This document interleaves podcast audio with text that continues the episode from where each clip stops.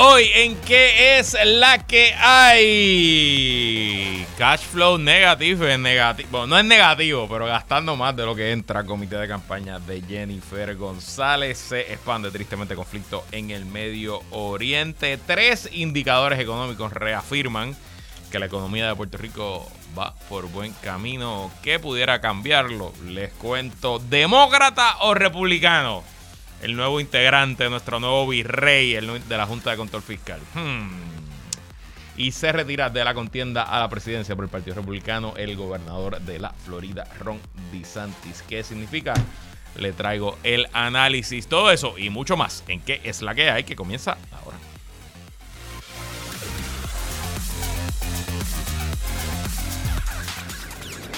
El análisis más potente y completo comienza ahora. Luis Herrero llega aprendiendo fuego a los políticos y figuras que se atreven a dañar el país. Radio Isla 1320 presenta ¿Qué es la que hay? con Luis Herrero.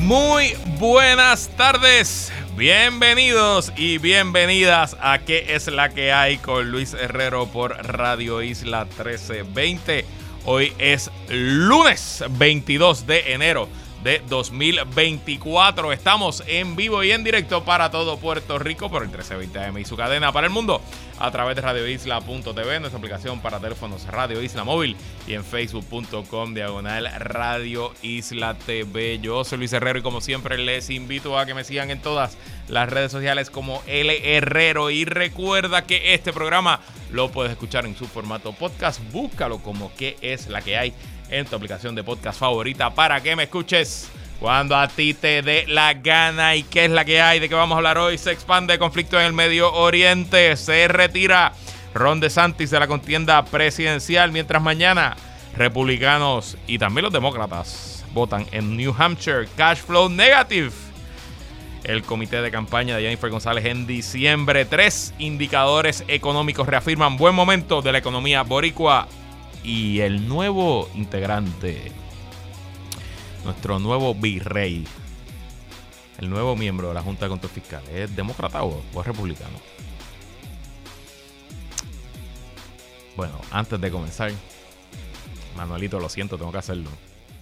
Tengo que hacerlo, Manuelito, no hay de otra. Eh, vaya mi felicitación a toda la Grey Criolla, a todos los fanáticos y fanáticas de los criollos de Caguas de nuestro béisbol invernal, que ayer, 21 de enero, en su casa, en el Estadio Solar Morales, en Cagua, abarrotado, lleno a capacidad, lograron su campeonato número 21 de la liga de béisbol. Los criollos ya eran los máximos campeones de la liga y ahora añaden un numerito más a su larga lista de logros y campeonatos. Los criollos vencieron en el octavo juego. Recuerden que esta serie era el que ganara cinco, pero tuvieron su quinta victoria en el octavo juego luego de que los gigantes lucharan el pasado sábado y los vencieran en Carolina forzando ese partido. La victoria de los criollos representa el primer campeonato como manager de Yadiel Molina, eh, que debutó este año como manejador de la Liga Invernal y con esta victoria los criollos se ganan el privilegio de representar a Puerto Rico en la Serie del Caribe que comienza, si no me equivoco, el 2 o el 3 de febrero, unos dos días. Y este año es una edición especial, una edición expandida con más equipos y se juega en Miami, en el estadio de los Florida Marlins. Así que toca ahora todos y todas quitarnos las gorras de nuestros equipos favoritos y apoyar a los criollos que apoyan, que representan a Puerto Rico y veremos si pueden lograr ese triunfo. Los criollos ganaron la Serie del Caribe recientemente, si no me equivoco, fue en el 2017, creo, creo. 2016-17 eh, fue más o menos para esa época. Eh, y es, entiendo yo, el último campeonato de un equipo puertorriqueño que logra ganar la Serie del Caribe. Los gigantes, pues, decepcionados, se derrota. Es la segunda derrota consecutiva que tienen los gigantes en finales. Los gigantes del béisbol solamente han ganado el campeonato dos veces y se han quedado cortos en las últimas dos temporadas, llegando subcampeones. El año pasado perdiendo un juego séptimo en casa contra Mayagüez y hoy perdiendo un juego octavo en la carretera contra los criollos y tristemente para Manuelito y para la mitad de la redacción de aquí Radio Isla, que son todos gigantes, pues no pudieron celebrar el tercer campeonato este año, porque ustedes recordarán que los gigantes ganaron el campeonato del BCN masculino y el campeonato del BCN femenino, pero no pudieron ganar la liga de béisbol invernal. Lo más positivo de esta temporada es que el béisbol, al igual que el baloncesto, lleva varios años. Este año el béisbol se sintió un nuevo comienzo, eh, una, una nueva energía, más público. Las finales estuvieron abarrotadas, todos los partidos. En Carolina no se llenaron todos, pero Carolina es un estadio grandísimo, si no me equivoco, caben 12 mil personas. Eh, pero había muchísima, muchísima gente y el Sola Morales en Cagua esencialmente estuvo todo vendido toda la postemporada, tanto en las semifinales como en las finales. Así que, una vez más, felicitamos a la Yeguita y a sus fanáticos, que son unos fanáticos bien hardcore. Merecido triunfo, sin duda. Fueron el mejor equipo de la postemporada. Y bueno, en eh, una nota triste, fallece el ex alcalde de Atillo, José Chelis Rodríguez. Chelis Rodríguez había sido alcalde desde el 2002 eh, llevaba 20 años como alcalde y renunció el año pasado, eh, hace dos años, discúlpeme, por razones de salud. Eh, entiendo que era cáncer lo que estaba padeciendo y había renunciado para dedicarse a su tratamiento. Tristemente luchó, la, luchó y perdió la batalla contra el cáncer. Vaya nuestro pésame a todos sus amigos, familiares y a todo el pueblo de Atillo. Y en noticias más alegres, un éxito rotundo a la celebración de las fiestas de la calle San Sebastián, nuestro carnaval, nuestro festival nacional. Según el vicealcalde de la ciudad capital, Israel Alicea, que estuvo aquí esta mañana en Radio Isla, eh, estimamos unos 725.244 personas que visitaron el viejo San Juan de jueves a domingo eh, superando la cifra de 500 mil personas que participaron el año pasado. El municipio estima en 63.5 millones el impacto económico de la fiesta. Yo no pude ir a la fiesta de este año, eh, pero tengo pues docenas de amistades familiares y todo el mundo en general reporta que la pasaron de show en general, que la logística estuvo muy buena, la seguridad, el ofrecimiento cultural, las tarimas estuvieron espectaculares, eh, los artesanos muy buenos, los kioscos buenos. Obviamente hubo muchos memes, empanadillas a 8 pesos y, eh, y piñas coladas a 15, pero, pero ¿qué usted espera? o sea, pues sí, esos son los precios. Eh, si no puede pagar la empanadilla de 8 pesos, pues coma antes de irse para la fiesta. No voy a decir que no vaya, pero coma antes, porque honestamente, pues una vez está allí, las cosas como son, eh, no es casualidad, ni es solo en Puerto Rico, que los festivales, los conciertos, los lugares cerrados, eh, los precios pues sean más altos que en otros lugares. También, qué feito se ve la gente que criticó a Erich Chacón. Honestamente, habla mucho más de usted que de nuestra de Chacón si usted la criticó porque a su edad se paró allí a bailar, como siempre ha hecho. Tesoro Nacional Iris Chacón, aquí somos Team Iris. Team Iris for Life. Bueno, vamos con los temas. Llevamos varias semanas, más de una semana, monitoreando cómo eh, peligrosamente se está expandiendo el conflicto en el Medio, Oriente. Esto tras los ataques terroristas de Hamas en Israel y la subsiguiente invasión y bombardeo indiscriminado de Israel en la Franja de Gaza. Ya son más de 25 mil los muertos en Gaza. Y eh, eso ha activado distintos focos de tensión en todo el Medio Oriente. La semana pasada les hablaba cómo eh, tras un ataque terrorista en territorio de Irán, Irán eh, reaccionó enviando misiles y bombas a eh, tres lugares distintos, al norte de Irak, a Siria y a Pakistán, defendiéndose, dicen ellos, eh, y en contestación al ataque terrorista que se atribuyó el Estado Islámico dentro de Irán. Durante el fin de semana, fuerzas israelíes, según Irán, fuerzas israelíes lanzaron misiles a Damasco. Damasco es la capital de Siria, Siria que lleva en una horrible y sangrienta guerra civil desde hace más de 10 años. En dicha guerra todas las partes están involucradas, hasta Rusia tiene soldados en Siria todavía. Eh, bueno, pues esos ataques israelíes, o aparentemente israelíes, según eh, Irán, eh, abatieron a varios oficiales del ejército iraní que se encontraban en ese momento en Damasco, en Siria. Y en contestación, ayer Irán eh, contestó con ataques también con misiles a una base norteamericana, específicamente la base de Al-Assad, que se encuentra en el oeste de Irak. Esa base eh, se construyó para la ocupación norteamericana tras la guerra de Irak del 2003. Hoy, la base es mayormente utilizada por el ejército iraquí, pero quedan algunas cientos de tropas norteamericanas. De hecho, quedan más o menos 2.500 tropas norteamericanas en todo Irak. Eh, y algunas están estacionadas en esa base de Al-Assad. Es una base de la Fuerza Aérea. Y aunque no hubo eh, muertos, sí hubo varios heridos y destrucción de propiedad. Y claro, el problema aquí es cuál será la reacción de Estados Unidos cuando, porque es cuestión, una cuestión de probabilidades, no es si, es cuando en uno de estos ataques, en estos bombazos, en estos misiles, mueran una o más tropas norteamericanas. Y bueno, pues entonces, así es que las guerras se complican, así es que las guerras se expanden y tristemente no parece que haya ningún indicio de que este conflicto se va a ir achicando, por el contrario, se sigue expandiendo. Y de hecho,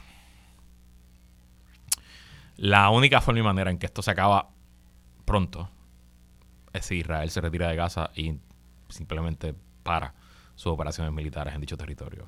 Mientras Israel insista, el ejército israelí y el gobierno de Netanyahu insistan en seguir bombardeando y ocupando a mansalva la franja de Gaza, eh, hay más que justificaciones para el resto de los jugadores de la región a continuar haciendo lo que están haciendo. Veremos por dónde termina este asunto. Y bueno, pasando a noticias de los Estados Unidos. Fue sorpresivo el anuncio en la forma en que pasó, pero no fue sorpresa para nadie que sabe un poquito de política norteamericana. Ayer domingo, el gobernador de la Florida y quien por un momento, corto pero por un momento, fue el líder en la contienda por la candidatura a la presidencia de los Estados Unidos, Ron DeSantis, se retiró ayer. DeSantis no solo se retira de la contienda luego de quedar en un distante segundo lugar en los caucus de Iowa que se celebraron el pasado lunes, sino que a la misma vez que se retira endosa al expresidente Donald Trump y, eh, e invita a sus electores a que apoyen al expresidente Donald Trump. Con la salida de DeSantis, la carrera esencialmente se queda entre dos personas, el expresidente Trump y la exgobernadora y ex embajadora a la ONU bajo la administración de Trump, la exgobernadora de Carolina del Sur, Nikki Haley. Ambos se enfrentan mañana a la primera primaria del calendario republicano en el estado norteño de New Hampshire, estado donde tradicionalmente se celebra la primera primaria. Y aunque por un momento, al igual que Ron DeSantis, parecía eh, que en algún momento podía ganar, pues por un momento hubo algunas encuestas, algunas, algunas, algunas, que eh, le daban o probabilidad de ganar o por lo menos la acercaban a eh, la gobernadora Haley sobre Trump en New Hampshire.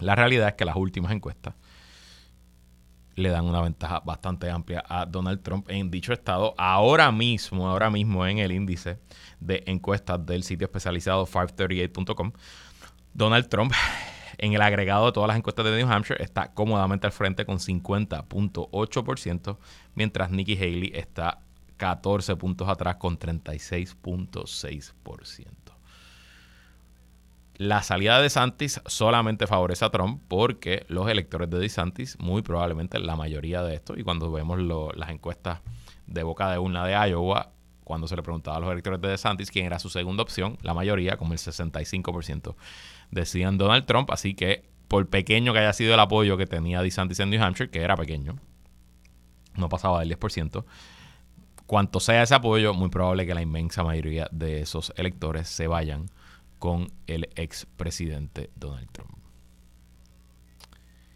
De hecho, mi predicción hoy, y wow, no es una gran predicción, no se piensen que yo estoy aquí diciendo algo que, wow, revolucionario. Si mañana Donald Trump en esos, esas primarias de New Hampshire sobrepasa el 50%, no es si gana, él va a ganar. Me parece que no hay opción. Ojalá me tenga con mis palabras mañana. Yo sería la, el miércoles, sería la persona más contenta del mundo si tengo que venir el miércoles a pedir cacao y a decir, wow, me equivoqué. Ojalá me las tenga que comer, pero me parece casi imposible que Trump no gane en esa primaria en New Hampshire mañana. Y me parece que mañana se acaba la primaria republicana. ¿Por qué digo esto? Porque luego de esta primaria en New Hampshire no hay ninguna otra contienda por más de un mes. Así que estará un mes entero Nikki Haley vagando por el mundo, sin dinero, sin apoyo, dando entrevistas, haciendo algunos eventos. Y el próximo evento va a ser ¿en dónde? En Carolina del Sur. ¿Y qué pasa en Carolina del Sur? Bueno, que ese es el estado donde Haley fue gobernadora. Fue una gobernadora muy popular. Terminó en buena, en buena lead con los electores de Carolina del Sur. Eh, y de hecho, ella abandona la gobernación porque Trump la nombra embajadora ante la ONU. O sea, que no es que se va por un escándalo, ni mucho menos.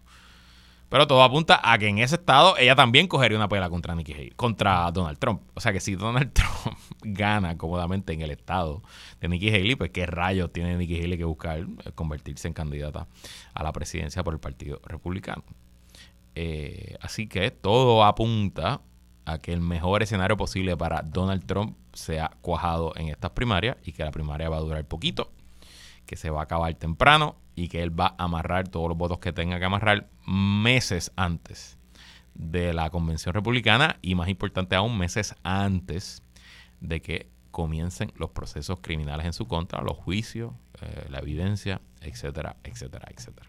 De hecho, eh, estaba leyendo en el medio POC, PUCK, POC News, eh, que ya el equipo de finanzas de la campaña de Donald Trump le ha hecho un llamado y una invitación a los donantes grandes de las demás campañas, los donantes de DeSantis, los donantes de Nikki Haley, los donantes de eh, los demás. Eh, mira, me dice aquí que, que me dice aquí un, radio escucha que todo el liderato de Carolina del Sur endosó a Trump, incluyendo al actual gobernador, que era el vicegobernador de Nikki Haley. no creo que haya mucho que buscar para Nikki Haley eh, eh, en, Carolina del Sur. Bueno, a lo que voy.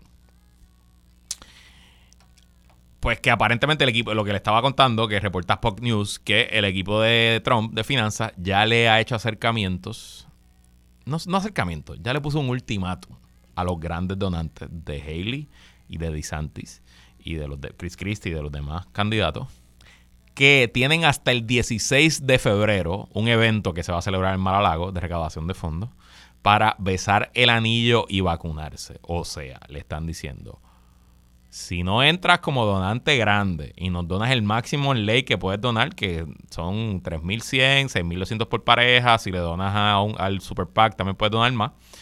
Eh, entiendo que el, este fundraiser está, hay invitaciones de hasta 100 mil dólares si no entras como donante antes de esa fecha, Donald Trump no lo va a olvidar. o sea que esencialmente le están diciendo, bueno, tuvo chévere el fogueito este, qué bueno que apoyaste a tu candidato, le diste tu chavito a DeSantis, le tu chavito a Nikki Haley, pero es tiempo ya de que te vacunes con el expresidente Donald Trump. Interesante también, durante el fin de semana salieron números hasta el 31 de diciembre de las campañas. El presidente Joe Biden tiene una cantidad de dinero muy por encima de todos sus rivales, incluso bastante más que Donald Trump. Tiene ciento, casi 110 millones de cash en el banco. Donald Trump tiene apenas 20 millones, pero lo interesante de Trump es que ha gastado, el año pasado Donald Trump gastó 20 millones de dólares en honorarios de abogados. Son más de 12 los bufetes que han facturado a la campaña de Donald Trump y estos son todos los bufetes que están defendiendo a Donald Trump de sus múltiples casos criminales y civiles. Así que una de las desventajas que va a tener Donald Trump como candidato, no solo es su triste y su pobre historia como presidente y sus 92 acusaciones criminales, es que de todo dólar que levante esa campaña, una porción considerable de cada dólar se va a ir en abogados que no están consiguiendo ni un solo voto. Obviamente el presidente Biden no tiene ese problema. Eh, así que ojo, eh, sigo escuchando el análisis político local como si ya esto estuviera decidido y que Donald Trump va a ganar de nuevo. Gente, falta mucho, mucho, mucho, mucho tiempo. De hecho, había una encuesta en diciembre, si no me equivoco, el Wall Street Journal, cuando se le preguntaba a los electores si usted sabía que la elección probablemente va a ser entre Biden y Donald Trump, el 75% de los electores no lo sabía. O sea, la inmensa mayoría de las personas en Estados Unidos ni siquiera están prestando atención todavía a las elecciones. Recuerden que estas primarias se llevan en estados particulares y si usted no vive en esos estados, usted no está viendo propaganda, no está viendo comerciales, no está viendo anuncios, no está viendo eventos. Solamente los politiqueros como nosotros. Y sí, admita que si usted me está escuchando a las 5 y 16 de la tarde, un lunes, es que usted es un politiquero, le gusta estos temas, o lo entretienen, le informan. Pues nosotros estamos muy pendientes porque esto es el diario vivir, pero el elector promedio no está pendiente. Y mi hipótesis veremos si eh, eh, se hace realidad. Mi hipótesis es que cuando el elector norteamericano enfoque y se dé cuenta que esto es Biden versus Trump, Biden va a recuperar la ventaja en las encuestas y a mí no me extrañaría incluso que la ventaja de Biden sea amplia. Defina amplia como usted quiera, pero más amplia sin duda que la del 2020. Puedo estar equivocado pero sigo escuchando aquí por la mañana, escuchado a María Lourdes Guzmán, he escuchado a otros analistas en otros espacios, he escuchado conversaciones, he visto eh, conversaciones en Twitter, ya Trump ganó. Falta, mi gente, falta.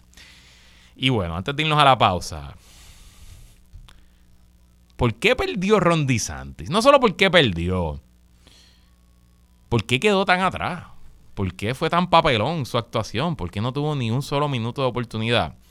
Hubo varios artículos post-mortem durante el fin de semana. Eh, les puedo recomendar dos. Uno del el medio especializado político.com y otro del medio digital de Messenger. Ese de Messenger es mi favorito. Lo escribió Mark Caputo, que es un periodista en Florida, un periodista de política de Florida y que ha seguido la carrera de DeSantis desde que eh, llegó al Congreso allá en el 2014.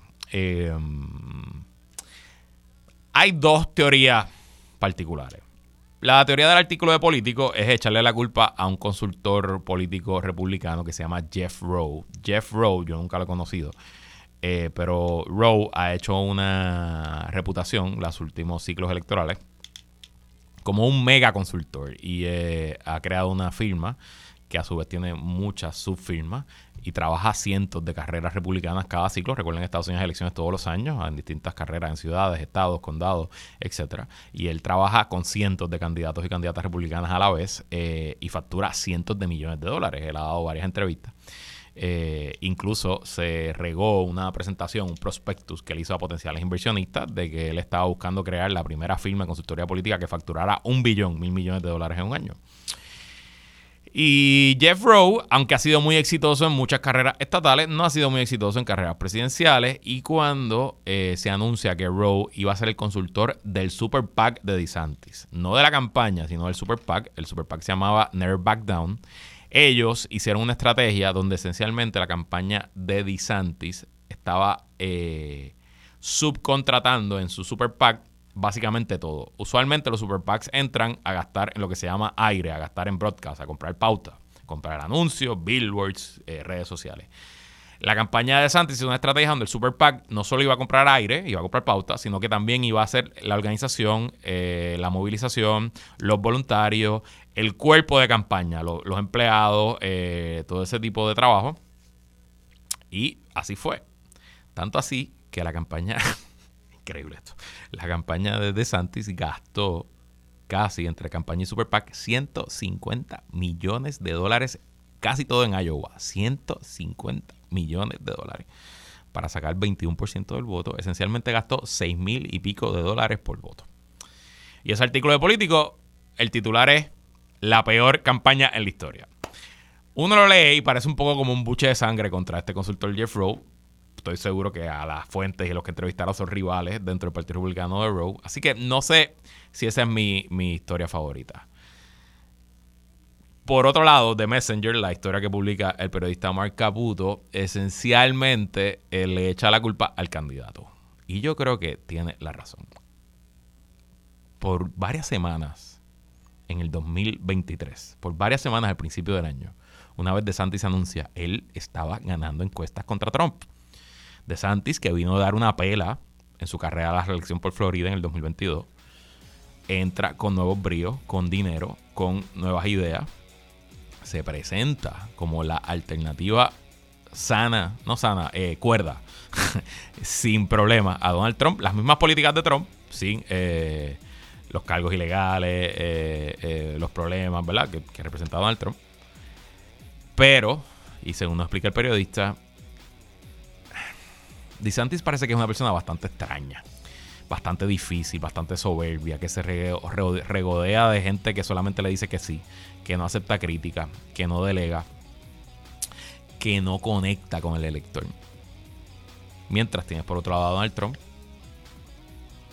que aunque yo lo tenga la peor opinión de él, sus seguidores y lo más importante, la mayoría de los republicanos, lo aman, lo adoran, lo tienen en un pedestal. Como se dice en inglés, Trump is a force of nature. Y de Santis salió mongo. No hay de otra forma de verlo. Salió mongo.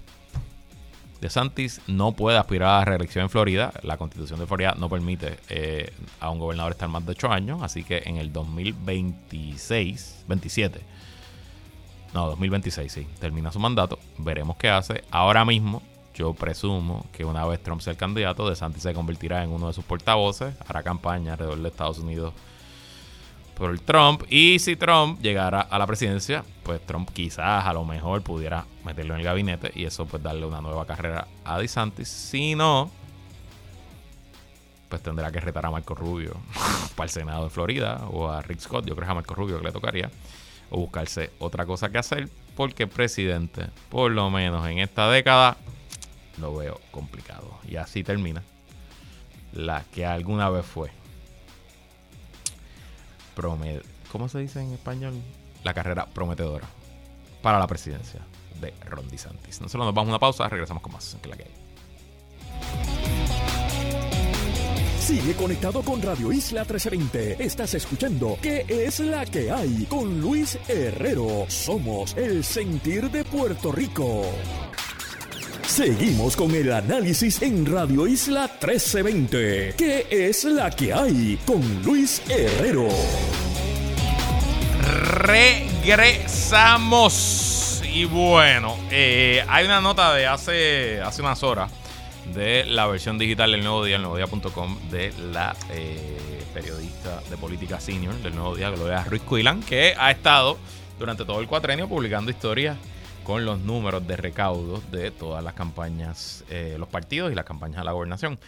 Em, el viernes, si no me equivoco, habíamos hecho el análisis, o el jueves, uno de los dos días de la semana pasada, hicimos el análisis de los números de recaudos que habían hasta el 31 de diciembre, eh, no solo los ingresos y egresos, sino también el cash on hand, cuánto dinero le quedaba a cada campaña, pero el análisis estaba incompleto porque la campaña de la hoy comisionada y precandidata a la gobernación Jennifer González había pedido una prórroga para entregar su informe de diciembre. Dicho informe lo presentó eh, en el día de hoy y bueno, el nuevo día tiene los numeritos. La comisionada Leo del nuevo día.com, la comisionada reciente en Washington, Jennifer González, obtuvo en diciembre 144.376 dólares en ingresos pero sus gastos fueron mayores al totalizar 173.703 dólares con 8 centavos, que incluyeron 23 anuncios a un costo de 10.389.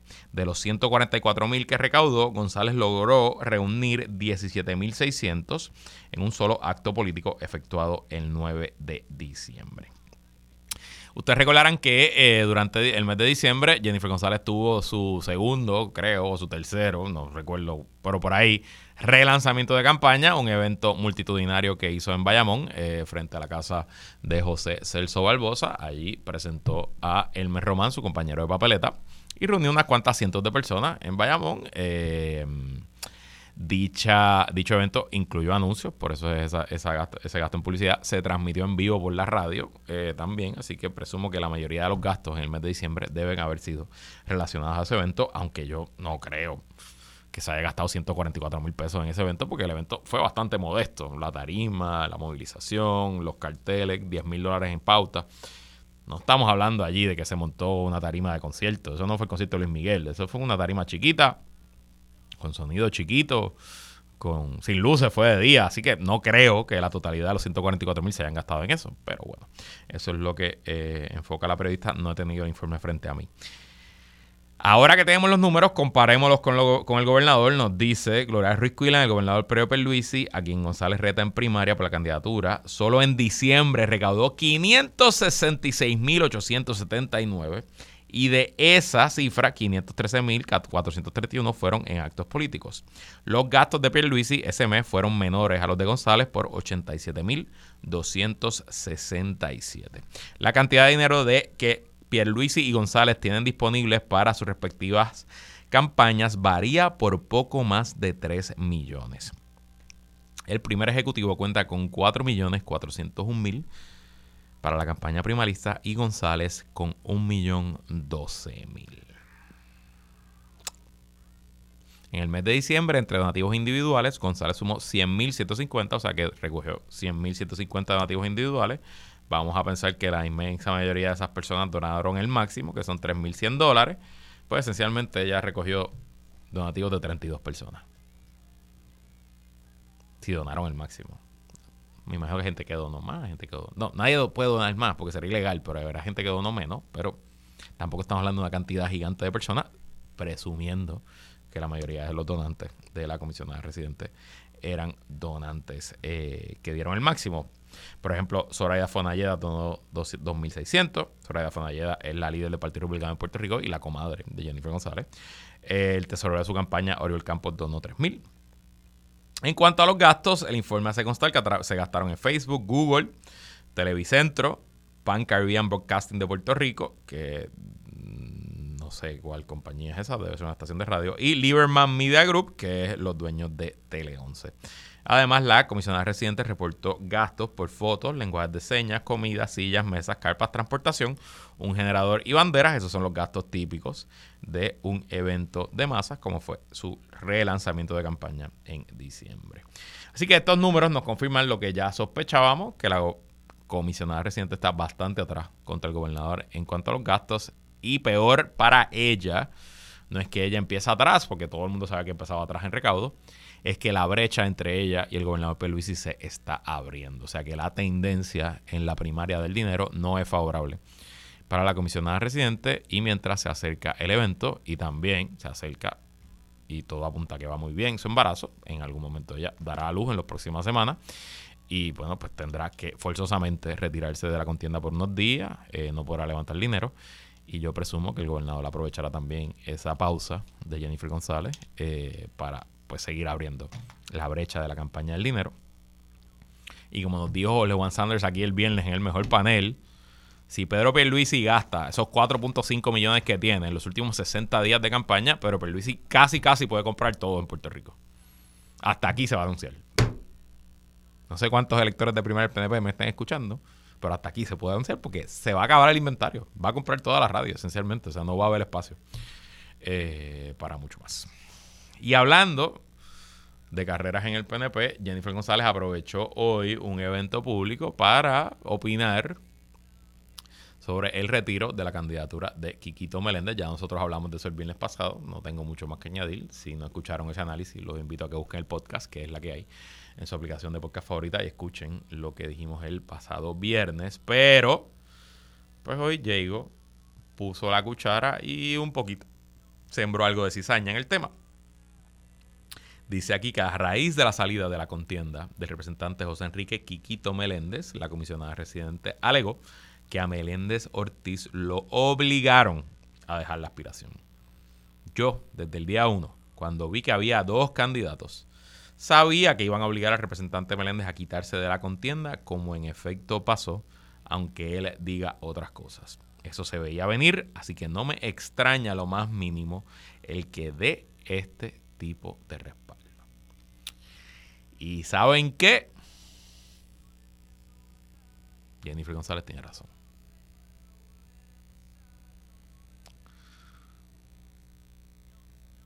Yo sé que en el imaginario popular la gente piensa que los políticos, que esto es como House of Cards y que se llama un político y dice quítate o te rompo el brazo o quítate o te saco este escándalo. Casi nunca es así. No creo que el gobernador Pierluisi o su director de campaña de Inmundo, mucho menos William Villafañe, no creo que nadie haya llamado a Quiquito para decirle, Quiquito, quítate. O Quiquito, quítate o te va a pasar esto. Quiquito, salte de la carrera o te va a pasar algo malo. No creo que eso haya sido así. Pero no me extrañaría, es más, me sorprendería que no fuera así. Que había un boicot, esencialmente, del equipo de Pierluisista a la campaña de Quiquito. Punto. Que nadie que estaba alineado ya con el gobernador Pierluisi, obviamente nadie que estuviera alineado tampoco con William Villafañe, iba a mover un dedo para ayudar a Quiquito. Nadie iba a levantar un dólar para ayudar a Quiquito. Incluso Edwin Mundo, director de campaña de Pedro Pierluisi, que fue el único líder importante del PNP que endosó a Quiquito, no creo que haya hecho mucho para ayudarlo. Así que yo no sé si ocurrió tan directamente como insinúa Jennifer González, de que alguien de la campaña de Pierluisi le dijo, Quiquito, quítate.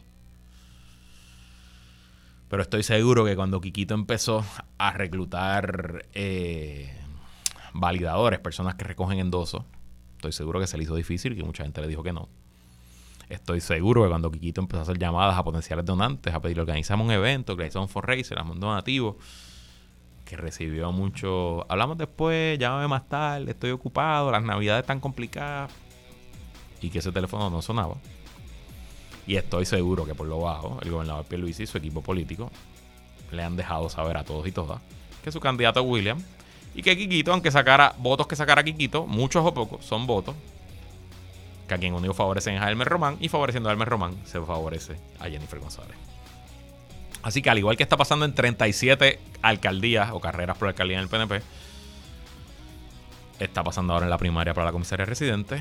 Hay un candidato de Perluisi, hay un candidato de Jennifer y todo al final del día es una batalla en proxy por lo que es la batalla campal, la batalla por la candidatura a la gobernación. Nosotros nos vamos a una pausa, regresamos con más. En la que Regresamos. Estamos en qué es la que hay. De hecho, discúlpenme los que están esperando a Sonia. Sonia no está hoy. Está en un ensayo eh, para una obra, una participación que tiene pronto. Así que está debidamente excusada. Eh, llevamos un tiempo. Yo creo que soy el único medio en Puerto Rico. Reseñando que en diversos factores, en diversas áreas y prácticamente en todas las áreas del desarrollo económico, la economía puertorriqueña está dando señales de vida. Está mostrando mejores números mes tras mes, año tras año, no solo contra el año pasado o contra este cuatrenio, sino sobre todo contra los números terribles que se han vivido desde el 2006 para acá y la depresión económica que eh, ha traído a Puerto Rico, todos los temas que usted conoce. Yo sé, me van a decir, Luis, pero esos chavos, esos, esos números son por los fondos federales. Es verdad, yo lo sé, yo lo sé, yo estoy claro. Pero que preferimos que no, que no estuviera pasando nada, que la economía esté más chava todavía. O sea, vamos. Pues le tengo tres indicadores distintos de áreas diversas de nuestra economía que confirman la teoría de que la economía puertorriqueña hoy está mucho mejor que hace un año y que incluso está mucho mejor, probablemente que hace 10 años a nivel proporcional. Hay menos gente, hay menos negocio. Probablemente está peor, pero ajá. Eh, los tres indicadores los tomo de tres noticias distintas del sitio especializado en economía 5millas.com, empezando por lo que yo creo que es el más importante porque es nuestra base industrial. El índice de manufactura se sitúa en el nivel más alto del, del dos, desde el 2009. El índice de manufactura es un indicador que ha ido trabajando ya por más de una década el Instituto de Estadística. Y es esencialmente un indicador donde ellos encuestan a las eh, empresas manufactura, manufacturadas. Las empresas que manufacturan en Puerto Rico específicamente llaman a los vendedores y a los directores de logística, a los directores de planta, para eh, em, pues saber más o menos cuánto están las ventas, las exportaciones, cómo van las órdenes que están llegando, etcétera. Y ya con más de una década de data, pues el, eh, el índice ha sido calibrado estacionalmente para, pues hay, hay meses que se vende más por la época del año, hay meses que se vende menos, etcétera. Y ya el índice tiene suficiente meses, suficiente data como para ser un indicador bastante, bastante factible. Y dice aquí el índice de indicadores coincidentes de la manufactura, IICM, subió hasta 116.6 en noviembre del 2023, según datos de eh, la Oficina de Estrategia e Inteligencia de Negocios del Departamento de Desarrollo Económico. Este es el nivel más alto desde marzo de 2009. O sea, 15 años. Bueno, 14 años, porque fue en el 2023. Cuando se compara con el mes de noviembre del año anterior, el índice creció 3.9 y ya suma 32 meses de subidas interanuales. El índice aumentó 0.5% respecto al mes previo, la quinta subida consecutiva. O sea, que lleva 5 meses corridos subiendo en el 2023, pero lleva 32 meses que todos los meses crece más que el mismo mes del año anterior son números importantes. En los primeros cinco años, es decir, los primeros cinco meses del actual año fiscal, el índice ha aumentado 3.2%, mientras que el aumento fue de 3.1% en los primeros 11 meses del año natural. El sector de la manufactura continúa a la expectativa. El DG es bastante sobrio en sus comentarios y dice el sector de la manufactura continúa a la expectativa de los posibles efectos negativos en las cadenas de suministros a nivel mundial, lo que se añade a las repercusiones de los actuales conflictos bélicos, su duración e intensidad de esto. O sea, no, el DEC no está declarando victoria con este comunicado de prensa, pero nuestra base industrial, según este índice, parecería que está creciendo. Y ustedes recordarán las veces que hemos tenido al economista y buen amigo Heriberto Martínez aquí. Una de las cosas que él dice que le preocupan es que a pesar de esta inyección de fondos federales, nuestra base industrial se ha venido reduciendo. Y que hoy hay menos exportaciones que antes y que eso a largo plazo pudiera ser el talón de Aquiles de nuestra economía porque eventualmente en algún momento los fondos federales se van a acabar, ya sea porque corren su curso y quizás le quedan 5, 6 o 7 años, o Dios no lo quiera porque gana Donald Trump y nos congela todo. Que by the way, muy poca gente está hablando de eso, pero pudiera pasar. Si Donald Trump gana en noviembre, van a ser años difíciles para Puerto Rico. Ya, no ya más gente lo está hablando, de hecho fue la portada del nuevo día ayer. Eso, número uno. La manufactura parece que está creciendo. Otro indicador positivo para la economía, sobre todo para el bolsillo de las personas disminuye la tasa de morosidad. Una vez más, todos estos números son de 5millas.com. La tasa de morosidad bancaria cayó hasta 2.10% en el tercer trimestre del año pasado, o sea, hasta eh, septiembre del 2023. El nivel más bajo desde el 2006. ¿Qué pasó en el 2006? Comenzó nuestra depresión económica. O sea que desde el 2006 no se veía una tasa de morosidad tan baja.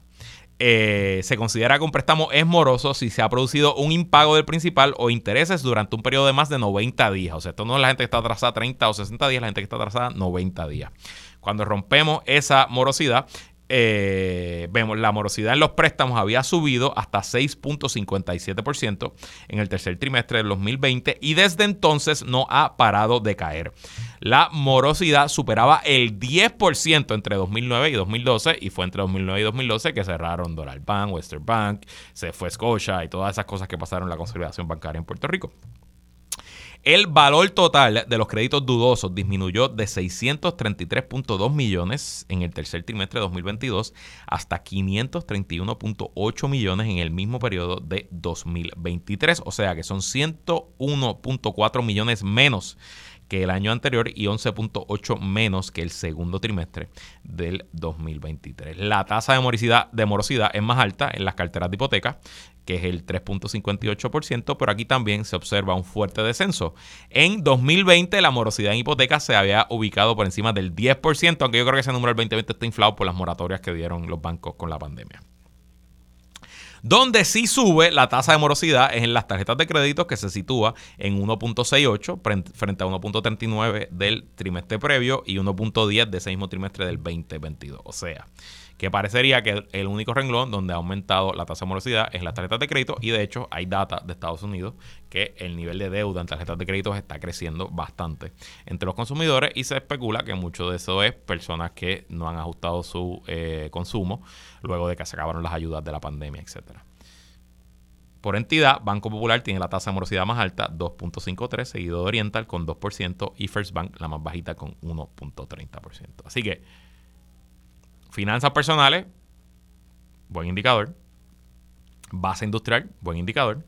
Y por último, la favorita de muchos que observan la economía puertorriqueña, aumentan las ventas de cemento. En 2023 se vendieron 14.72 millones de sacos de 94 libras de cemento, 1.3% más que en 2022 según datos del Instituto de Estadística. Las ventas de cemento son un indicador adelantado de la industria de construcción. Como les he dicho muchas veces, se observan las ventas de cemento porque nadie compra eh, cemento para almacenarlo. Uno compra cemento para tirarlo, para construir. Y si se está vendiendo el cemento, es porque hay actividad económica en construcción. Las ventas habían caído 6.8 en el 2022, la primera disminución de 2019. En 2021 habían crecido 12.5 y alcanzaron su nivel más alto en 8 años. Por otro lado, la producción de cemento subió 8.6% en 2023 hasta 9 millones de sacos de 94 libras. Es el segundo aumento consecutivo. Así que la manufactura creciendo, la morosidad bajando de, de las familias y los consumidores personales y la construcción subiendo. Esos son tres indicadores distintos de áreas diversas de la economía, pero cuando las vemos juntos a la disminución del desempleo, el aumento en el empleo privado, el aumento de la tasa de participación, el aumento de los ingresos del gobierno de Puerto Rico, pues me parece forzoso concluir que la economía de Puerto Rico está hoy mejor que lo que estaba, probablemente ha estado en los últimos 16 años. ¿Será permanente? ¿Construiremos un desarrollo sostenible con esto? ¿Aprovecharemos el momento? Esos son otros 20 pesos. Pero, pues las noticias son las noticias. Y yo sé que percola el pesimismo y son muy pocas las personas que tienen el privilegio de hablarle a ustedes por un micrófono que vienen aquí a decirle cosas positivas, incluyéndome. Pero quiero tratar de cambiar un poco eso. Y bueno, pues el día que las noticias cambien, yo también cambiaré y les traeré los números malos. Pero hoy me atrevo, sin me equivocarme, a decir que la economía de Puerto Rico está creciendo. Claro, el boquete es profundo. Nos falta muchísimo para salir de él. Pero pasito a pasito. Ahora nos toca a todos en este año de elecciones, primero asegurarnos que quienes elijamos se comprometan a seguir el ritmo y que nos digan bien y nos expliquen cuáles son sus planes para convertir este momento que somos ricos en fondos federales en desarrollo económico sostenible. Y hasta aquí esta edición de ¿Qué es la que hay con Luis Herrero? Como siempre, agradecido de su sintonía y patrocinio. Quédese con nosotros. La mejor programación y análisis de la radio puertorriqueña continúa en Radio Isla 1320. Lo próximo, el informe del tiempo con su Hailey López Belén. Hasta mañana.